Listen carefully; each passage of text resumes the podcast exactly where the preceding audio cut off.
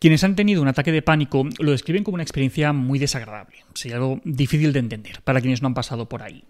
Para que podáis entenderlo, sería como un pico muy fuerte de ansiedad con unos síntomas muy alarmantes. Por ejemplo, taquicardia, una taquicardia importante, falta de aire, una, tensión muscular en todo el cuerpo, especialmente en las extremidades, que, que puede llegar al agarrotamiento, entre otros síntomas. Y claro, todo eso con una enorme sensación de miedo alrededor.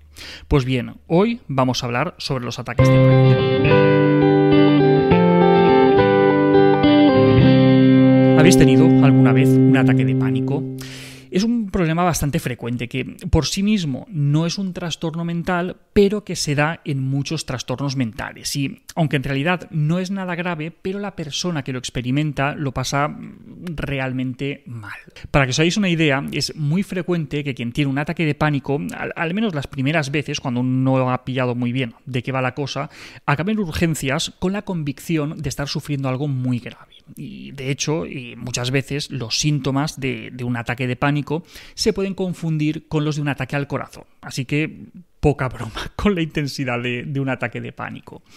Como decíamos, un ataque de pánico no es un trastorno en sí, pero sí que puede estar asociado a diferentes trastornos. Puede darse en el contexto de un trastorno de pánico, no es lo mismo ataque de pánico que trastorno de pánico, pero también en muchos otros problemas como cualquier otro tipo de trastornos de ansiedad, en una depresión, un trastorno bipolar, estrés postraumático y muchos otros.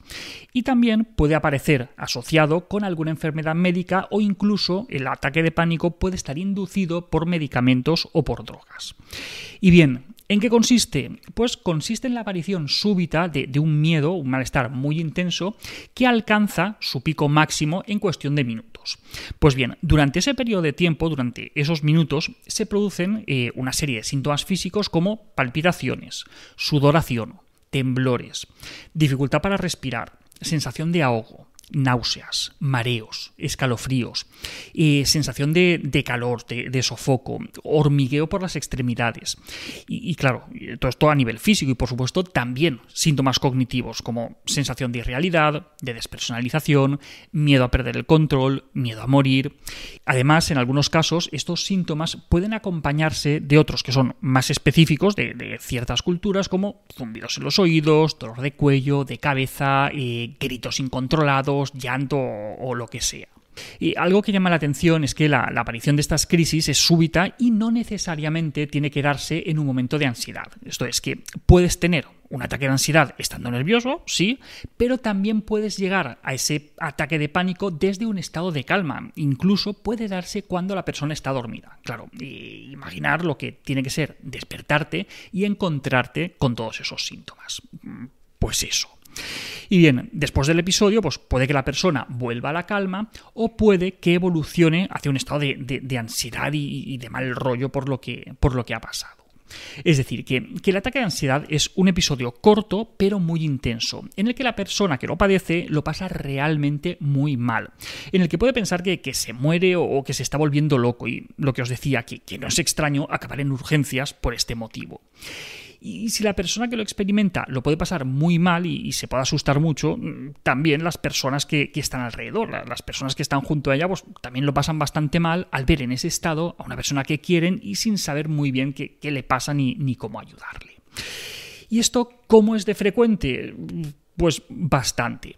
Según datos de, Estados Unidos, cada año más de un 11% de las personas lo experimentan. Esto es, una de cada 10 personas que conoces tendrán un ataque de pánico este año. Eh, de media. Claro, las habrá que más y las habrá que menos. En Europa los datos son algo más suaves, son algo menores, pero aún así son, son bastante elevados y está la prevalencia anual alrededor del 3%. No, no es el 11% de Estados Unidos, pero bueno, no, es poca cosa. Son más frecuentes en mujeres que en hombres y son bastante extraños en niños hasta que, hasta que llegan a, la pubertad y también son raros en, edades avanzadas. De media se suele tener el primer ataque de pánico alrededor de los 22 o de los 23 años. Y cómo evolucione, esto es, si, si será algo puntual o se acabará convirtiendo en un problema más serio, dependerá del curso de otros trastornos mentales que pueda tener la persona y de los eventos estresantes de, la vida que en ese momento se tengan. De todas formas, no todo el mundo tiene el mismo riesgo de tener un ataque de pánico. Hay factores de riesgo eh, temperamentales, como la predisposición a experimentar emociones negativas o la inclinación a pensar que, los síntomas de ansiedad son, son, perjudiciales, y también factores de, riesgo ambientales, como por ejemplo el tabaco o lo que decíamos, las situaciones estresantes que, se estén viviendo en, ese momento de la vida.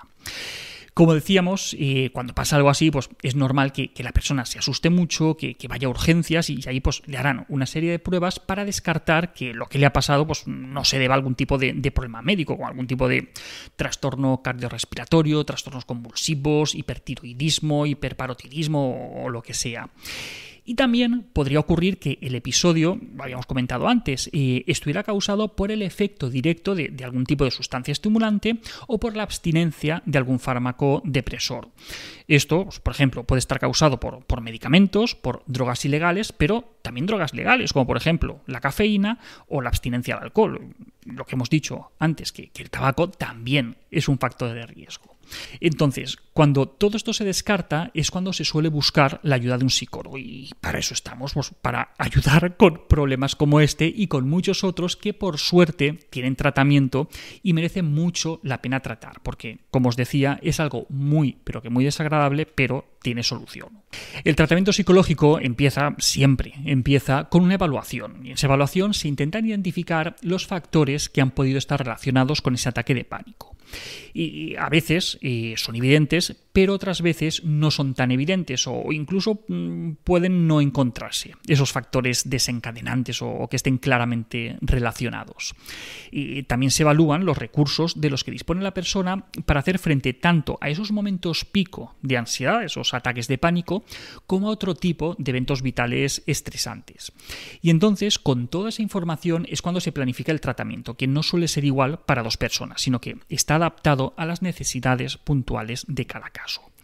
Afortunadamente, gracias al tratamiento, se consigue manejar muy bien esas crisis hasta el punto de que llegan a desaparecer prácticamente por completo en la mayoría de los casos. Y hasta aquí otra píldora de psicología. Si os ha gustado podéis ayudarnos compartiéndola. Y ya sabéis, eh, tenéis muchos más vídeos y muchos más artículos en el canal de YouTube, en Alberto Soler y en todas las librerías nuestros libros. Hijos y padres felices, niños sin etiquetas y ahora también el cuento infantil Tengo miedo. La semana que viene, más. Un saludo.